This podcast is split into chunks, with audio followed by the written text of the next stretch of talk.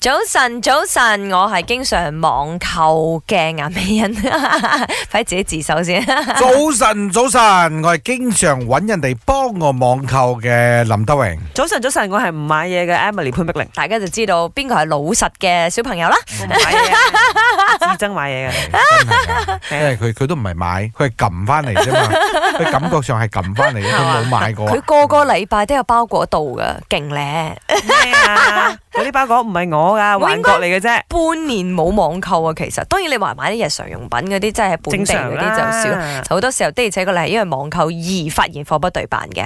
不過 Inspire by 禮堂誒、呃、變成呢個大升棚啦，因為三萬啊喺嘛，三百千。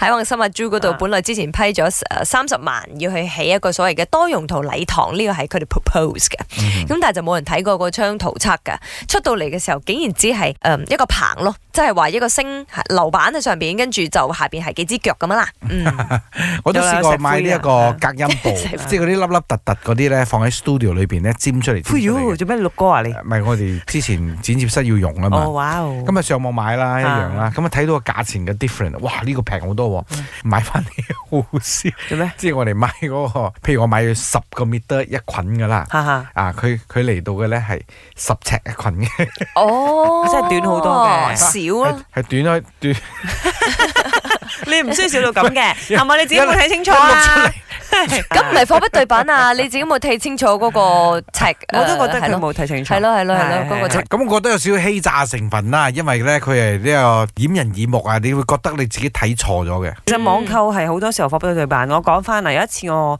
因為嗰啲剪接師太忙啦，咁我想剪一個好特別嘅片啦，我嗯據聞啦嗯嚇，淘佬咧可以揾啲剪接師提供服務啊，嗯我就揾咯，好平啊，四廿蚊人民幣啫。嗯結果我 send 晒我啲片俾佢咧，嗯佢係咪即係同我自己喺 Insta Stories 砌出嚟嗰種版面係一模一哦，real 樣？啦嗰啲啦，係啊係啊係啊 好簡單都做得到嘅。砌嘅， 嗯哼你分分鐘係 AI 幫你 AI 做出嚟嘅是但抌落去放個音樂。啊我覺得呢啲啊 service 通常係提供俾嗰啲硬家人啲㗎唔好啦。啦，我 refund 啦，馬上。哦王哥，這也未免太自己撈 啦吧？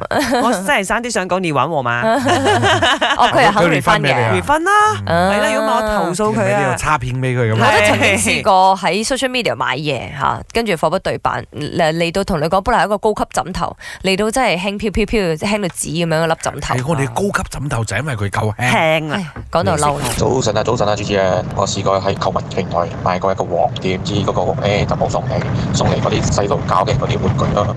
然後我又奇怪，我又上去嗰個啊 F 字頭嘅社交平台睇下，原來係一個詐騙嘅集團嚟㗎。我都係遇過喺 Shopee 買嗰個維他命 C，然之後收到貨係過期㗎。